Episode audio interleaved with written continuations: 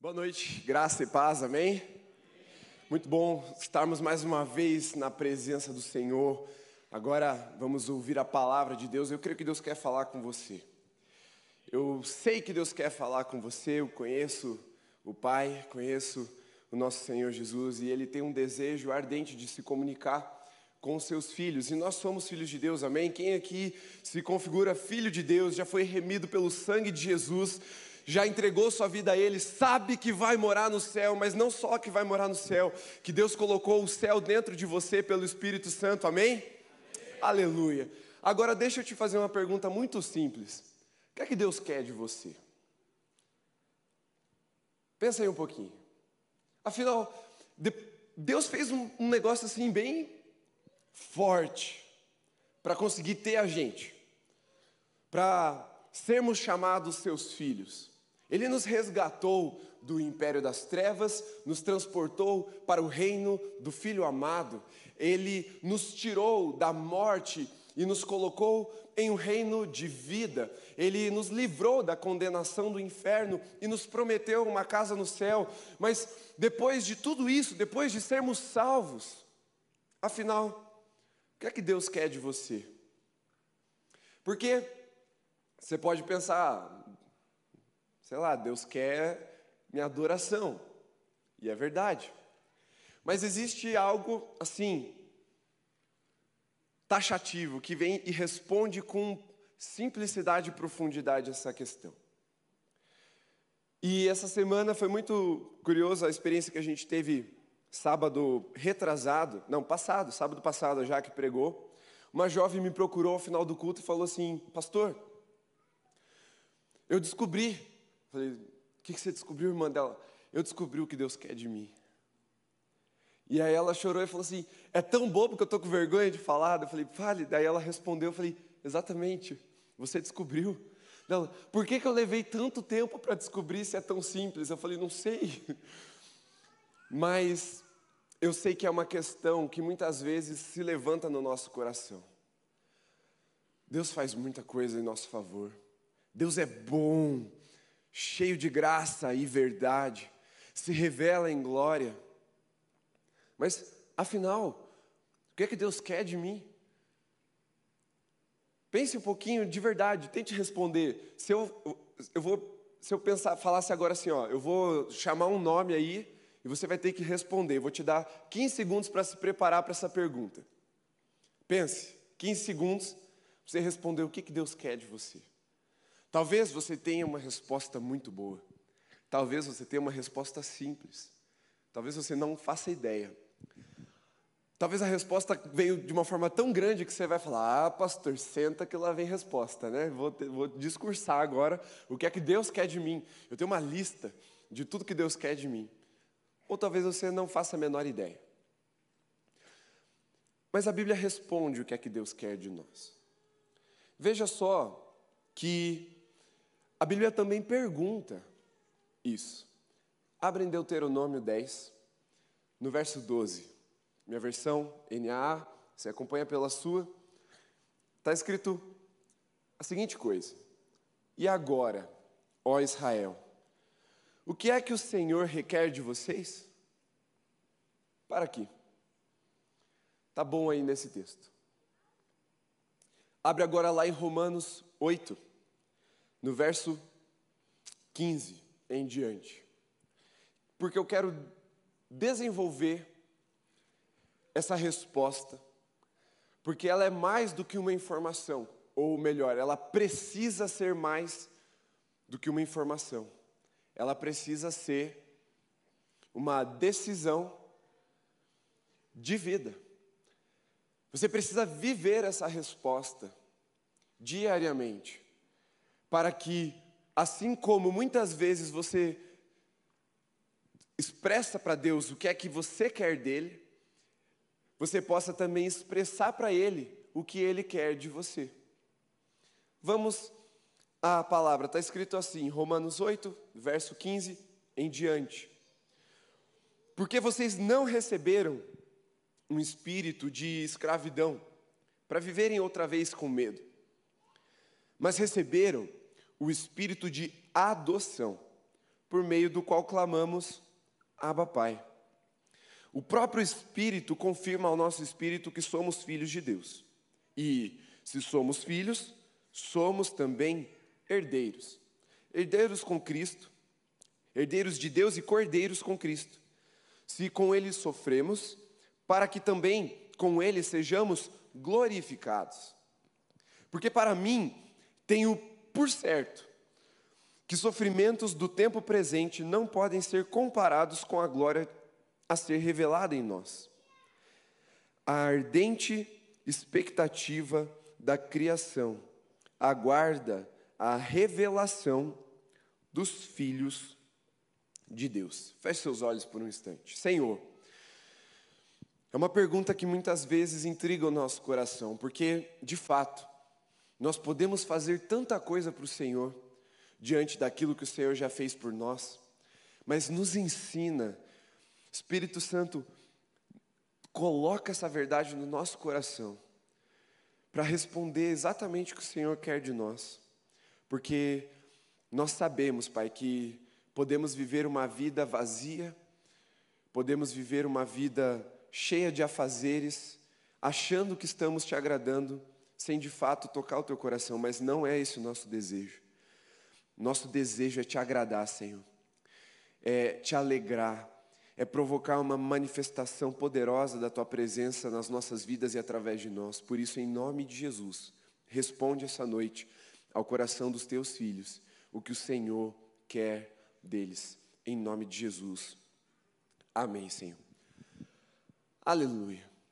Lá no Gênesis, Deus criou a terra, tudo que nela há, criou os seres viventes, os seres, é, tanto animais como vegetais, nos criou como coroa da sua criação.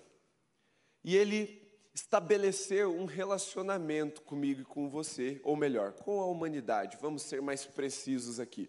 Ele estabeleceu uma comunicação com a humanidade.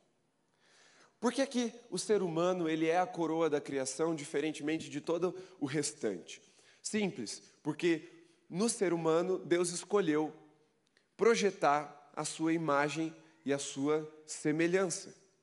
E o que nos difere desses outros seres criados é especialmente a capacidade de comunicação verbal.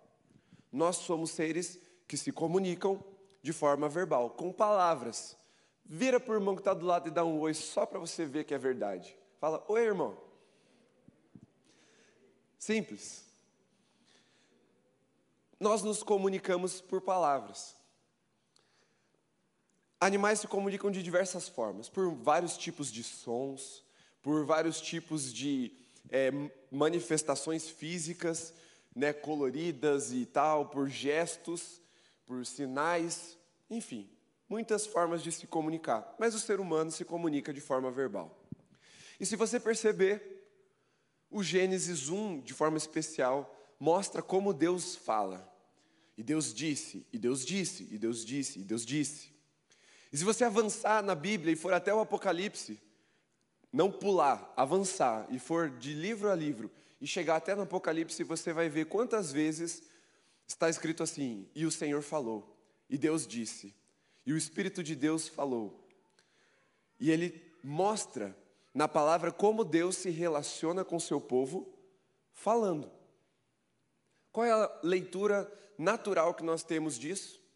De que quando Deus falou, ele falou de forma audível.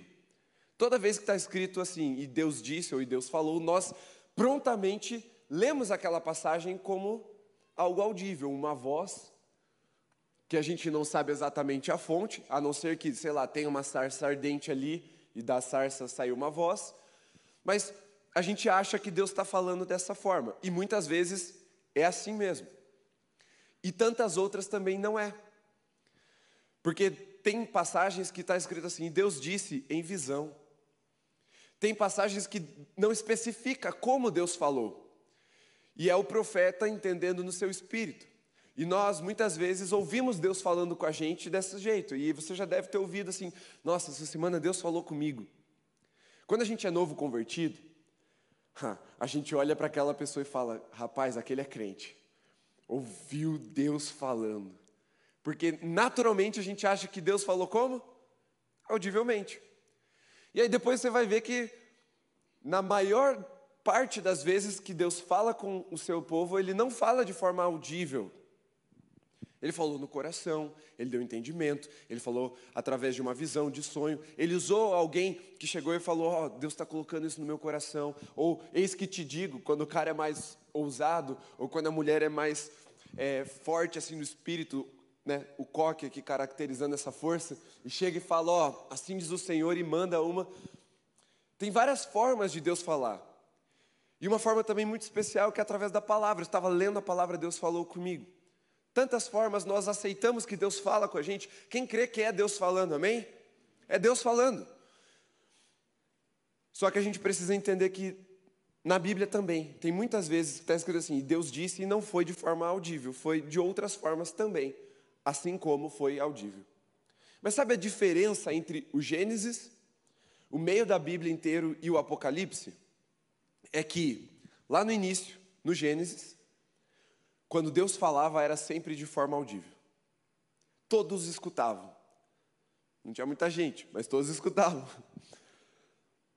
Era uma conexão perfeita com o Pai. Havia um relacionamento muito íntimo, muito próprio, diário, todos os dias, no finalzinho do dia, à tarde, assim, quando está o sol se pondo, Deus se manifestava no jardim e conversava com a humanidade, com Adão e Eva.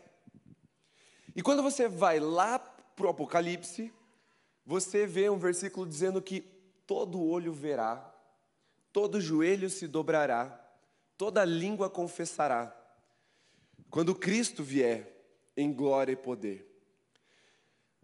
Do início até o fim tem um meio bem importante que é a queda do ser humano, que, por consequência, rompeu esse relacionamento perfeito de comunicação com Deus. Então, a voz que antes era cristalina como a água, e era fácil do ser humano ouvir, compreender, obedecer, por causa do pecado, da queda, foi se tornando mais difícil essa comunicação até que o homem morreu espiritualmente, que é morrendo morrerás, certamente morrendo morrerás, ou seja, a morte espiritual, a morte de eternidade, que é a desconexão com Deus.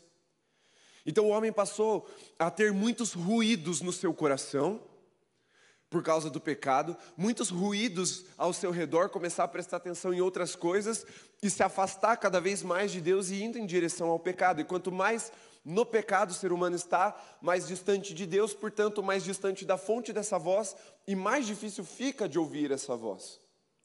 Mas o que nós percebemos é que a forma como Deus quer se relacionar conosco é num lugar de intimidade, de conversa. De Ele falar, a gente ouvir, e da gente falar e saber que Deus está ouvindo. Deus nos criou para corresponder a Ele. Não simplesmente ouvir uma voz distante e seguir a nossa vida, não, mas para nos relacionarmos. E a primeira coisa que eu quero que você entenda sobre o que Deus quer de você é olhar para o Gênesis e veja: Deus quer se relacionar com você. Parece bobo, simples demais talvez entre em conflito com tudo aquilo que você tem feito para Deus. Falando assim, tá, se Deus quer se relacionar comigo, por que, que eu vou no culto? Por que, que eu canto no culto? Por que, que eu ouço a pregação no culto? Por que, que eu vou na célula? Por que, que eu leio a Bíblia todo dia? Por que, que eu oro se Deus só quer se relacionar comigo? Deixa eu te dizer que todas essas coisas Deus quer que você faça por um simples motivo. Todas essas coisas são relacionais. Orar é falar com Deus. Ler a palavra é ouvir a voz de Deus. Ir ao culto, adorar, cantar é se comunicar com Deus, é prestar a sua adoração, seu temor, sua reverência, sua paixão, seu amor por Ele. É uma forma de se comunicar. Ouvir a mensagem é ouvir a voz de Deus. Então você está se comunicando, se relacionando com Ele. Você vai na célula porque Deus deu dons, o Espírito distribuiu dons para as pessoas edificarem pessoas, ou seja, para nós sermos usados para ser voz de Deus para as outras pessoas e ouvir a voz de Deus através das outras pessoas também. Olha só que interessante. Quem aqui já ouviu aquele versículo onde dois ou três estiverem reunidos em meu nome, ali estarei com vocês? Quem aqui já ouviu esse versículo? Levanta a mão. Quem é que falou esse versículo? Jesus. O que, que ele quer dizer com isso? Quando eu estou sozinho, então Jesus não está ali? E agora? Ele colocou um mínimo, é dois. Então, quando eu estou sozinho, Jesus não está, é isso? Você já parou para pensar que talvez ele não esteja? Onde é que está Jesus quando eu não estou em dois ou três reunidos? São perguntas importantes para a gente fazer, para a gente começar a compreender o quanto Deus quer se relacionar com a gente. Preste bem atenção nesse versículo. Jesus está falando: Eu estarei ali, quando dois ou três estiverem reunidos no meu nome. Onde é que Jesus está hoje? Ele está sentado num alto e sublime trono à direita de Deus Pai. Então ele não está aqui. Veja só, Cristo é o cabeça da igreja, a igreja é o seu corpo. Corpo, a gente só é junto. Não quando indivíduo, mas quando a gente é uma coletividade. Lembra da, da série Sou Nós, Família Rony? Quando nós estamos entre, em dois ou três ou mais, o que é que nós estamos representando ali ou sendo ali? O corpo de Cristo. Logo, quem está ali, se o corpo de Cristo está ali? Cristo. É por isso que ele está ali quando dois ou três estiverem reunidos, mas preste atenção: o próprio Jesus se, se condicionou a relacionamentos para se manifestar de forma pessoal. Porque quando ele não está, quem é que está com a gente lá no secreto? O Espírito Santo. Então, quando o corpo de Jesus se reúne, Jesus está ali pelo seu corpo. Ele estabeleceu que até essa reunião, esse culto, esse ajuntamento de filhos de Deus fosse um ato relacional. Porque ele quer isso. Ele quer se relacionar com a gente. E se você olhar para o Apocalipse, aí o final da história é o quê? O relacionamento, a conexão perfeita com Deus sendo reestabelecida.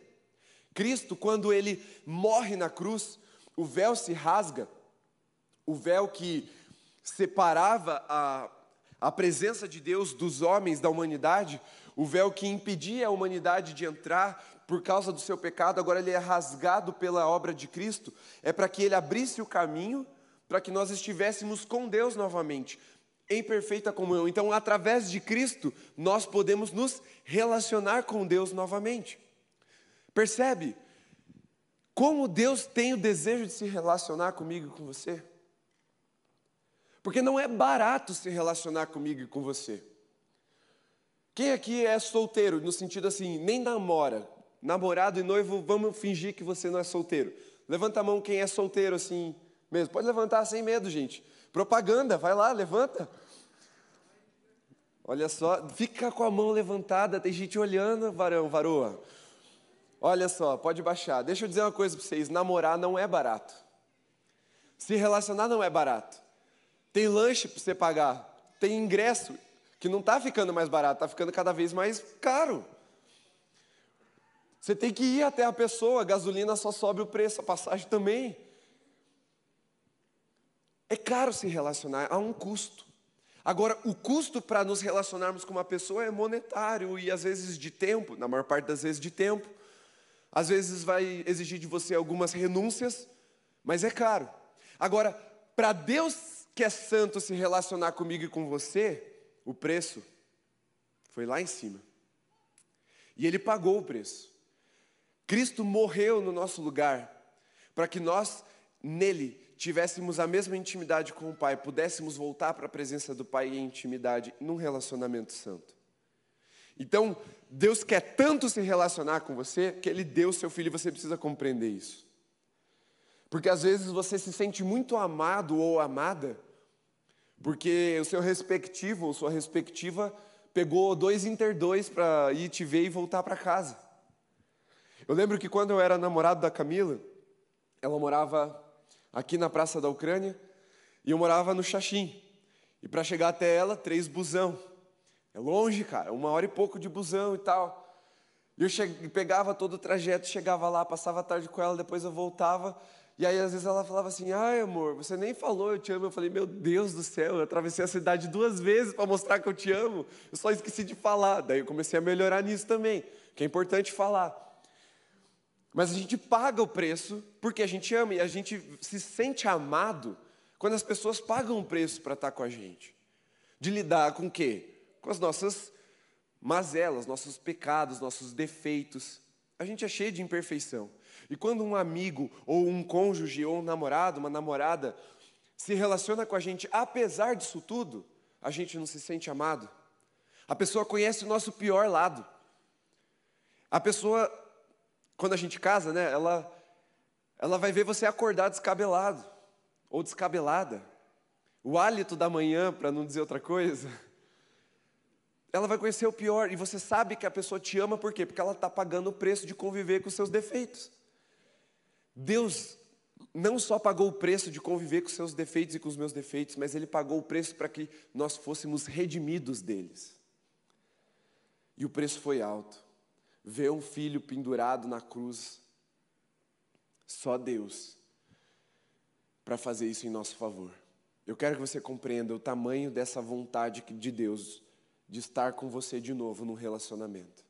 Então, o que nos separava de Deus já não separa mais, porque Cristo abriu o caminho para que estivéssemos nesse lugar de relacionamento. Beleza? Levanta o dedinho para você lembrar. Faz aqui igual a Lu. Levanta o dedinho e fala: relacionamento. Primeira coisa que Deus quer de você é relacionamento. Então você vem para o culto, você vai para a célula, você canta, você ouve a, a palavra, você lê a Bíblia, você ora. Tudo isso para se relacionar com Deus. Agora, ainda dentro dessa desse fator relacionamento, veja, nós lemos ali em Romanos 8 que Deus não quer apenas um relacionamento. Porque Deus se relaciona em algum nível até com as criaturas. Ele quer um relacionamento muito próprio, muito íntimo. Então, levanta o segundo dedinho e fala: intimidade. Deus quer relacionamento e intimidade. Quando Deus nos adota a obra salvífica gera esse poder de sermos chamados filhos de Deus, e aqui nós lemos isso. Vocês receberam não um espírito de medo, de escravidão, para que ficar aterrorizado com Deus, não. O espírito de adoção que testifica no seu coração, no seu espírito, que você é filho de Deus, que gera um clamor dentro de você, e esse clamor se manifesta da seguinte forma: Aba. Você sabe o que é Aba? Não é aquela coisa que abre quando você está no Chrome ou no seu navegador e você clica com o botão do meio do mouse. Isso não é uma aba no sentido bíblico. Aba é a palavra em hebraico para papai ou papaizinho. A ideia é que a palavra ela era balbuciada pelas crianças. Uma daquelas primeiras palavras quando a criança está aprendendo a falar e saía aba. Quando nós somos adotados, quando nós somos alcançados pela obra de Jesus, o Espírito de Deus testifica que nós somos filhos dele e nós passamos a nos relacionar com Deus como filhos, chamando ele de pai ou papai. Só que esse filhos que está escrito aqui, na, na escrita original de Paulo, que escreveu essa carta, a palavra é tecnos, que significa filhinho mesmo, filhinho pequeno, criança, bebê.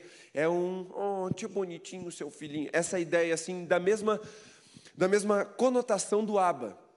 Então é uma palavra que apesar de não ser em hebraico, em grego ela acompanha essa conotação. Papaizinho, filhinho. Percebe que Deus estabelece um relacionamento de muita intimidade. Quando você é criança, você não tem resistência com o pai e com a mãe. Quando você é um bebezinho pequenininho, você tem todo o coração aberto. O pai, o pai fala é uma verdade, a mãe fala é uma verdade, a criança se relaciona com o pai com uma certa intimidade que talvez seja muito própria daquela idade. Você troca a fralda do seu filho. doze vezes por dia, às vezes, quando, dependendo da fase que ela está vivendo. Você tem, você escolhe a roupa do seu filho, você tem essa intimidade muito grande. O filho não tem resistência com o pai nessa fase. E quando Jesus nos alcança com a sua obra, quando o Espírito de Deus nos convence, nós entregamos nossa vida para Jesus, nosso relacionamento com Deus, ele, ele quase que é mergulhado num lugar de intimidade. E Deus quer exatamente isso. Ele não quer que nós sejamos apenas servos, Ele não quer que nós sejamos apenas usados, não quer que nós sejamos apenas é, cooperadores, mas Ele quer principalmente que nós sejamos filhos de Deus. Foi esse poder que Deus nos deu. Então Ele quer de nós intimidade. Chegar diante de Deus e poder falar, Aba, é só para filho. É só quem sabe o pai que está ouvindo a oração. Veja que a própria oração modelo começa assim. Não em hebraico, mas em grego, pater, que é a palavra grega para papai, pai nosso. Olha a intimidade que Jesus está falando. Entra no quarto secreto e ora assim: Pai. É uma reconexão. É relacional, mas é relacional em intimidade. E é isso que Jesus quer de nós. Ou melhor, o que Deus quer de mim e de você. Relacionamento e relacionamento íntimo. Porque você pode dizer, ah, não, mas eu me relaciono com Deus, eu sou diácono na igreja. Ou eu sou de qualidade total na igreja. Não, não, eu me relaciono com Deus, eu vou na IBD todo domingo. Mentira que ninguém vai na IBD todo domingo, mas assim, você bate no peito e fala, eu vou na IBD todo domingo. Eu, eu só ouço música gospel. Não, não é isso. Tudo isso é bom. Faça isso. Amanhã a IBD vai encher, hein, Mas Deus te quer como um filho nos braços do Pai. Ele quer intimidade com você. E todas essas coisas têm um propósito: promover relacionamento e intimidade. Mas também tem um terceiro aspecto que traz a mesma resposta. Então levanta o dedinho, agora com três. Deus quer um relacionamento íntimo e maduro. Deus quer maturidade de nós.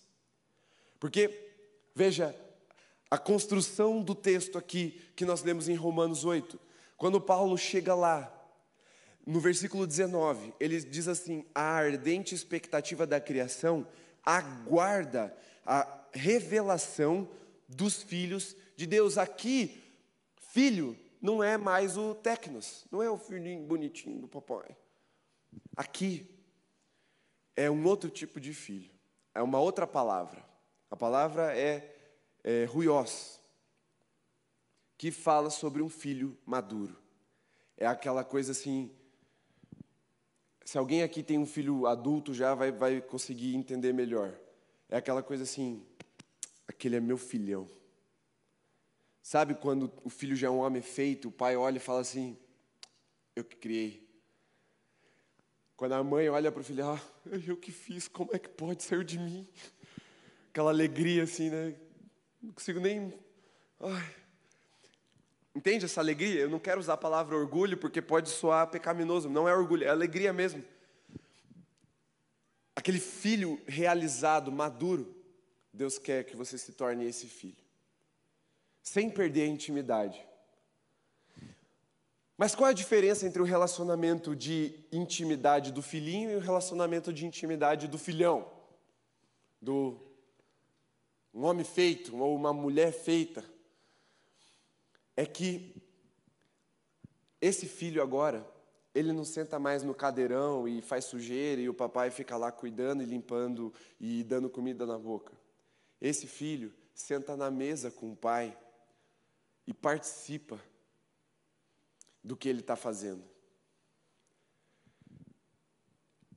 É, é o porquê nós servimos na igreja. É o porquê nós vamos ao culto, vamos à EBD, nós nos candidatamos para ir para as câmeras, para o discipulado, para qualidade total, para a integração. É porque nós nos engajamos na obra de Deus, mostra que está sendo gerado em nós maturidade, portanto, agora Deus pode contar comigo, não só para me usar, mas para me contar mesmo o que é que está acontecendo. Sabe aquela coisa que teu pai só te contou quando você já era mais velho? Porque quando você era criança, você não aguentava saber, você não, você não sabia que, ai, nossa, tô, o pai tem uma dívida, ou, ah, o pai brigou com o vô e eles não se falam por causa de uma situação assim. Sabe quando o filho cresce e o pai começa a contar os segredos para o filho, começa a, a se relacionar com o filho, não mais como alguém ali que precisa ser protegido o tempo todo, mas como alguém que tem responsabilidade? É esse tipo de filho que Deus quer que você seja para se relacionar com Ele. Porque veja bem, Deus não vai contar os mistérios do céu para os filhinhos, filhinhos bonitinhos do colo. Vocês vão para o céu se ficarem ali, eu vou para o céu se eu, ser um filhinho, se eu for um filhinho bonitinho no colo. Não é esse o ponto, não é sobre salvação, mas é sobre o que, que Deus quer de mim. Deus quer de mim maturidade, porque Ele quer compartilhar o coração dele comigo. Ele quer que eu saiba o que está no coração dele, o que é que ele está planejando para a nossa geração. Ele quer que eu saiba qual é o plano dele para esse planeta, para essa, essa terra em que nós vivemos. Ele quer desenrolar o manto ou os pergaminhos do céu e me contar os segredos do céu. Mas para isso eu preciso amadurecer. Por isso que nós estamos aqui sábado após sábado, amadurecendo e amadurecendo.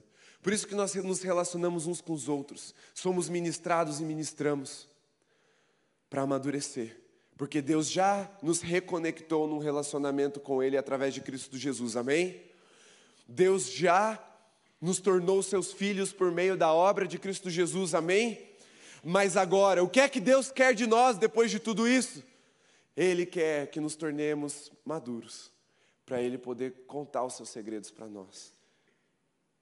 E Deus contando o segredo, eu não sei se você prestou atenção, mas é Deus falando com a gente de novo. É Deus conversando com a gente, interagindo. Intimidade e relacionamento, num lugar de maturidade, é onde Deus quer chegar comigo e com você. É onde Deus quer que nós cheguemos na mesa, sentar junto de Deus e ouvir do Pai o que é que Ele quer para as nossas vidas, o que, é que Ele projetou, o que, é que Ele sonhou para nós, o que, é que Ele sonhou para a cidade de Curitiba, o que, é que Ele sonhou para a nossa nação, e Ele poder falar assim: filhão, é isso, conto contigo, vá e faça, em nome de Jesus. Tudo é relacional. As missões são relacionais. E normalmente quem vai ser missionário tende a ser aqueles que são mais maduros na fé. Por quê? Porque missão é para quem é maduro. Deus não vai enviar os filhinhos bonitinhos. Ele vai enviar os filhões, aqueles que amadureceram. Ele não vai dar ferramentas, dons, capacitação para os filhinhos. Ele vai dar para os filhões. Porque ele quer contar com filhos maduros. Isso não tem a ver com idade. Isso tem a ver com maturidade. É um aspecto do espírito e não da sua faixa etária. E eu sei que Deus tem levantado muitos filhões e muitas filhonas aqui no Holy. E você é chamado para esse lugar. E aí você se pergunta: o que é que Deus quer de mim? Vamos voltar para o texto ali de Deuteronômio, capítulo 10, verso 12, para ver o que é que Deus falou aqui. Está escrito assim: e agora, Israel, ou igreja, ou holy, o que é que o Senhor quer de vocês? Não é que vocês temam o Senhor, seu Deus, andem em todos os seus caminhos, amem e sirvam o Senhor, seu Deus, de todo o coração e de toda a alma, para guardarem os mandamentos do Senhor e os seus estatutos que hoje lhes ordeno para o bem de vocês? Aqui Deus quer três coisas de nós também, preste bem atenção.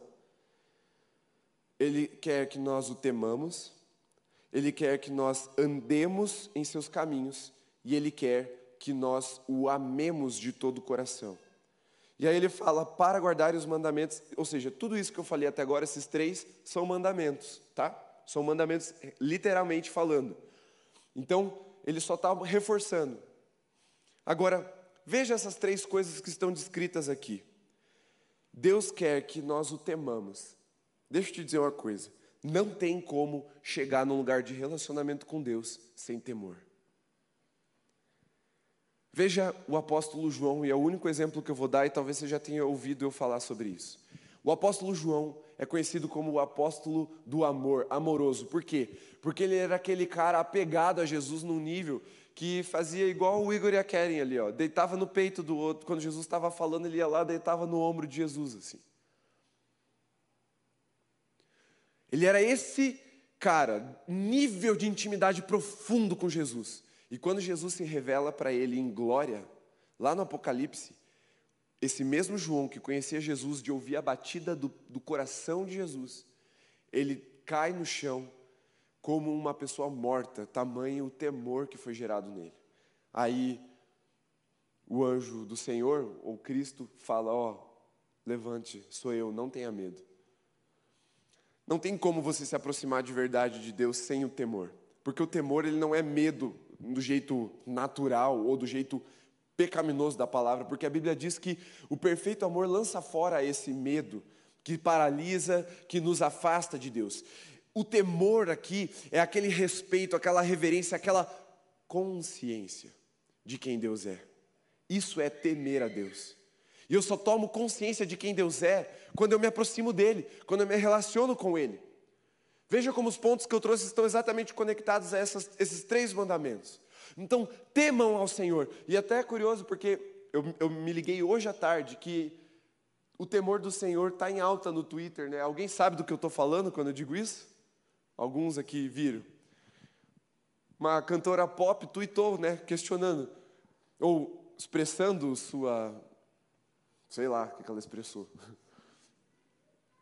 É, temer a Deus, entre aspas aqui. É, odeio essa expressão. Por que, que eu vou ter medo de Deus se Deus é bom? Não entendeu o que é temer a Deus. Então veja, a palavra de Deus está dizendo, Deus está dizendo, eu quero o quê? Que vocês temam ao Senhor.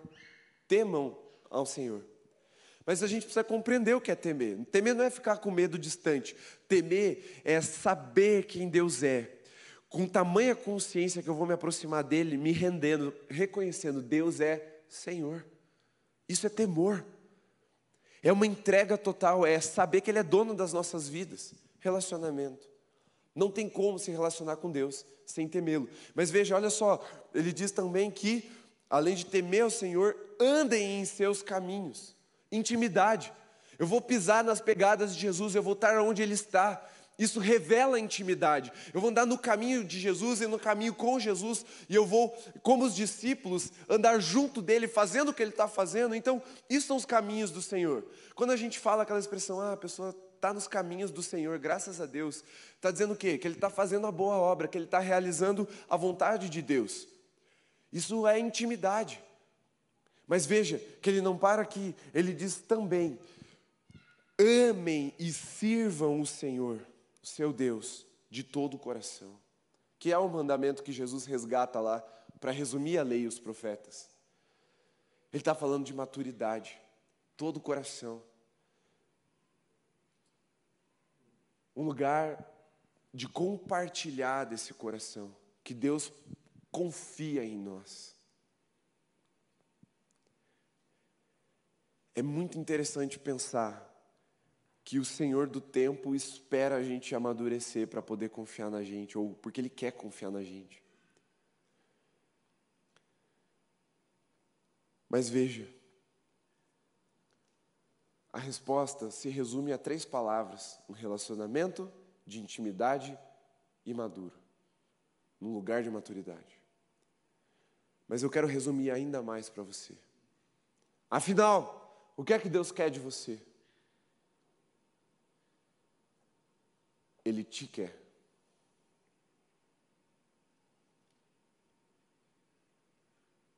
Ele te quer.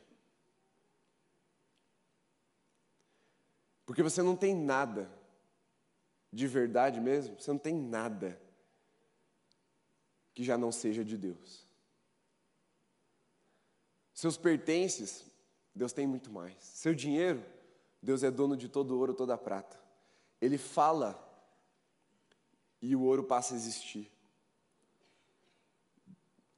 Ah, o seu tempo, Deus é eterno. Ah, Deus quer as suas habilidades, foi Ele que te deu. Ah, Deus quer o meu dom, Ele também te deu. Minha adoração, Ele tem bastante, sobrando já. Todas essas coisas Ele quer também, mas Ele só quer essas coisas porque elas são suas, e se Ele te tiver, Ele te tem por inteiro, de todo o coração, com toda a sua alma, com todo o seu entendimento e com todas as suas forças. Deus te quer, o querendo, de todo o coração. Fique em pé.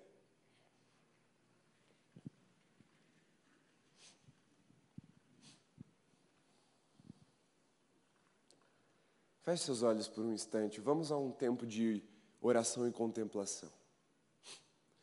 Hoje o meu apelo ele é de libertação. Simples. Não vai sair demônio de ninguém, a não ser que tenha, mas eu duvido. Um apelo mais simples de libertação que eu posso fazer.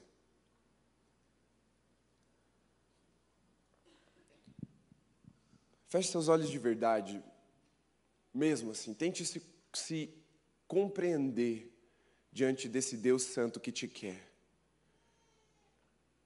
que quer se relacionar com você em intimidade e maturidade.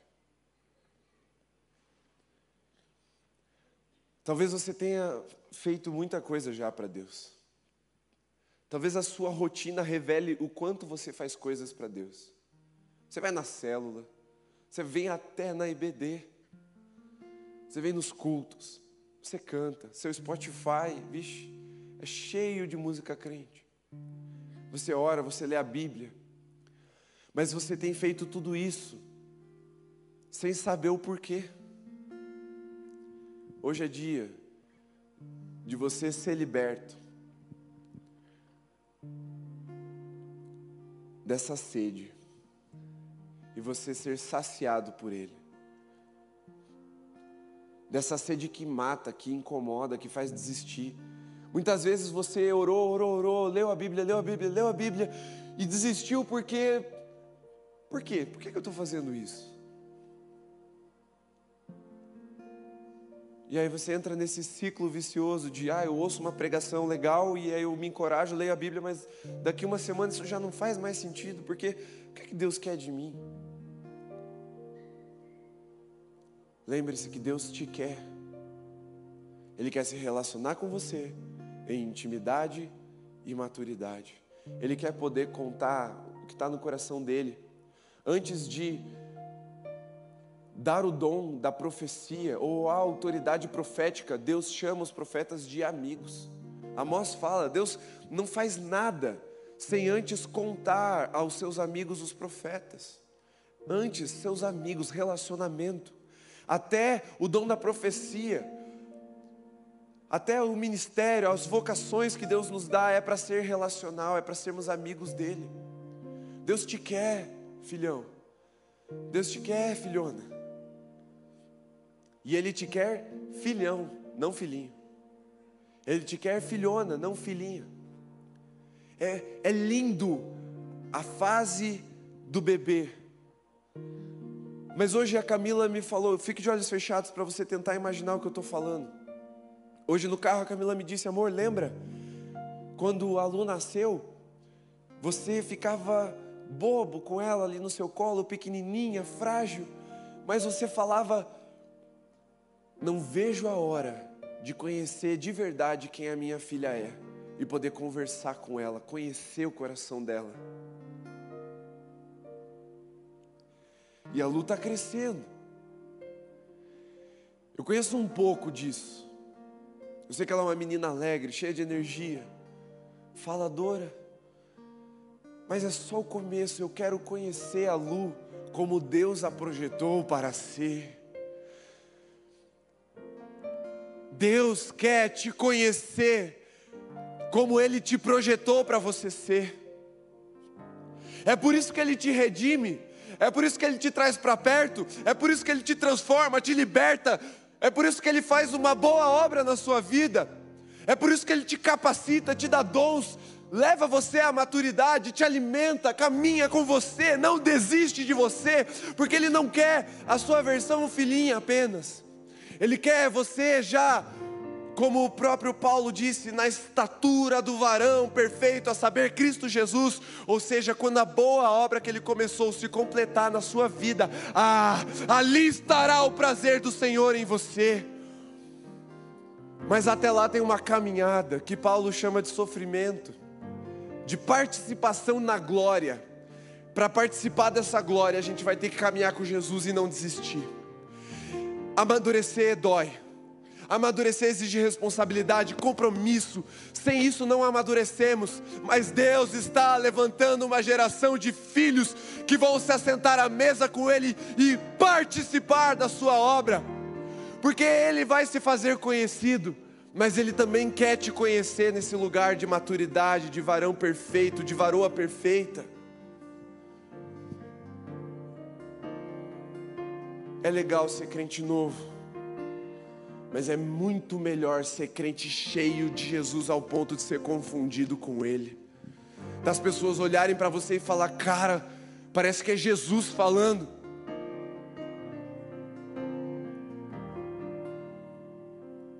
É as pessoas poderem olhar e ver a glória de Deus em você, mas principalmente, preste bem atenção, é Deus olhar para você e ver a imagem de Cristo na sua vida. E talvez você estava perdido e precisa ser liberto dessa perdição. É curioso porque a gente acha que o perdido está livre, não está. Estar à deriva não é liberdade. Liberdade é saber para onde vamos, com uma palavra vinda da boca de Deus a nosso favor e caminhar até lá para que a glória de Deus se manifeste na nossa vida. Isso é liberdade. E você precisa dessa palavra.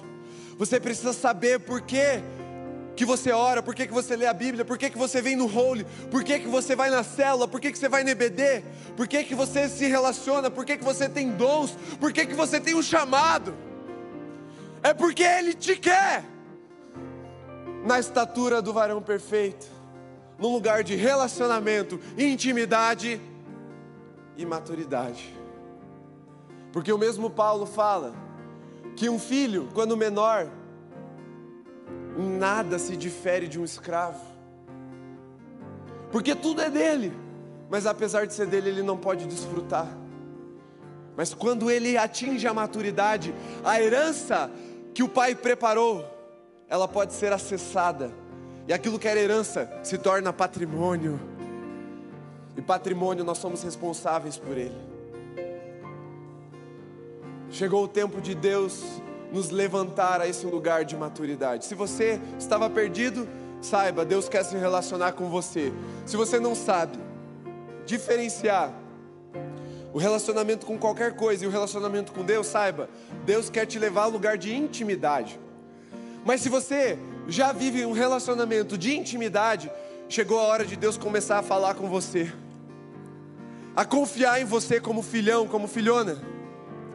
É isso que Ele quer de você. Ele quer que você confie nele, mas Ele também quer poder confiar em você. E se você quer dar a Deus o que Ele quer de você, deixe o seu lugar e venha aqui à frente, porque nessa noite nós seremos marcados, não mais pela imaturidade, pela frieza, pelo distanciamento, mas nós seremos marcados pelo aspecto relacional, íntimo e maduro da vida com Deus, porque estão aqui aqueles que Deus está levantando para serem líderes nessa nação, para mudar a nossa cidade e a nossa sociedade. Estão aqui aqueles que vão liderar a igreja de Jesus nos próximos anos, aqueles que vão ver e viver um avivamento de fogo na nossa geração. Estão aqui aqueles que vão voltar a ouvir a voz de Deus ou vão começar a ouvir a voz de Deus de uma forma clara, transparente, límpida, que vão conhecer o coração do Pai. Que quando te perguntarem o que, é que você está pensando, o que, é que você está vivendo, você não vai poder, você vai contar não só o que você está vivendo na sua vida pessoal, mas você vai poder dizer: Deus está pensando isso, Deus está sonhando isso. Esse é o coração do meu Pai porque eu conheço, porque eu me, sinto, me sento à mesa com Ele, porque Ele tem confiado em mim para colaborar com essa boa obra. Deus te quer, Deus te quer num lugar de relacionamento íntimo e maduro, para que você participe da sua glória, do seu sofrimento, mas para que você acesse a herança. Porque ele termina da seguinte forma: O que é que o Senhor quer de vocês? Ele fala: o bem de vocês. E o maior bem que nós podemos ter é o próprio Deus falando e se relacionando conosco, num lugar de intimidade e de maturidade. É isso que Deus quer de você. Todas as outras coisas, continue fazendo.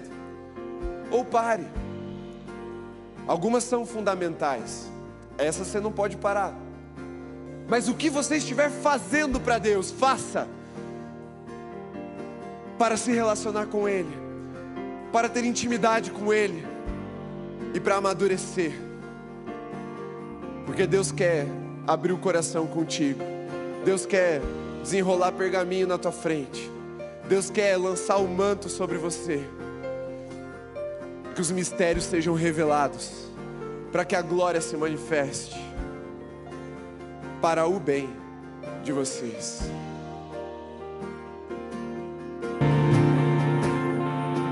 Tem uma coisa que Deus trouxe ao meu coração. Algumas pessoas aqui estão vivendo uma uma ilusão. Dizem que estão no colo do Pai e estão ali abraçadas do Pai e têm orado muito nesse sentido, Senhor, me põe no seu colo. Por que, que é uma ilusão? Porque Deus está falando, não, filhão, cresceu não volta.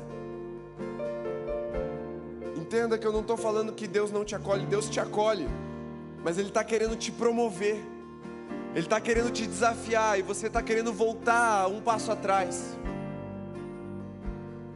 Não faça isso. Amadureça no Senhor.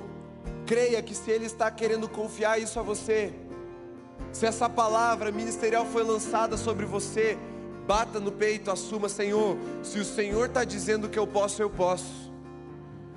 Não na minha força, mas na força do teu poder, pelo teu espírito. Não recue. Avance. O desafio é muito maior do que você, eu sei. Deus sabe também. Mas Ele vai estar contigo e vai te dar tudo que você precisa para vencer esse desafio não retorne, não recue. Deixe Deus te guiar nos lugares de poder e de autoridade. Senhor, em nome de Jesus, nós nos entregamos a Ti para nos relacionarmos, para termos intimidade, para amadurecermos. Conta conosco, Deus, para o que deve é, para o Senhor cumprir a Tua vontade, porque nós sabemos que ela é boa, perfeita e agradável para nós participarmos da Sua obra, porque sabemos que é para o nosso bem. Ensina-nos a crescer, Senhor, para que o Senhor nos tenha como filhos, mas filhos maduros, cheios do Teu Espírito Santo, revelando a glória do Pai, a glória do Filho em nós. E Espírito Santo, enche-nos, enche-nos de determinação, de fogo nos olhos, cerra um fogo em nossos peitos para que não desistamos no caminho, Senhor. Ensina-nos a sofrer contigo, para que também experimentemos juntos do Senhor a glória que está por vir, que é muito maior do que as dores que enfrentamos. Ensina-nos a crescer apesar das dores de crescimento, para conhecermos o Teu coração e o Senhor nos conhecer completamente, de uma forma entregue e relacional. Liberta-nos, Senhor, da nossa imaturidade, dos nossos devaneios, da nossa, da nossa perdição. Dá-nos um foco, um rumo na vida contigo. Dá-nos coragem, Senhor, para romper com os limites e os desafios, para cortarmos as cabeças dos gigantes que se opõem à tua vontade, ao, ao povo do Senhor. Porque se o Senhor é conosco, quem será contra nós? Senhor, põe as armas nas nossas mãos. Coloca autoridade sobre a nossa cabeça. Somos embaixadores do Rei que governa o universo com forte mão. E representamos o teu reino aqui na terra. Senhor, nos unge unge a nossa cabeça para avançarmos, para crescermos, em nome de Jesus. Amém, Senhor. Amém. Você pode se levantar. Você que está no seu lugar, você pode se assentar. Você que está aqui à frente, olhe bem para mim antes de voltar. Vou esperar todo mundo se levantar, olhar para mim.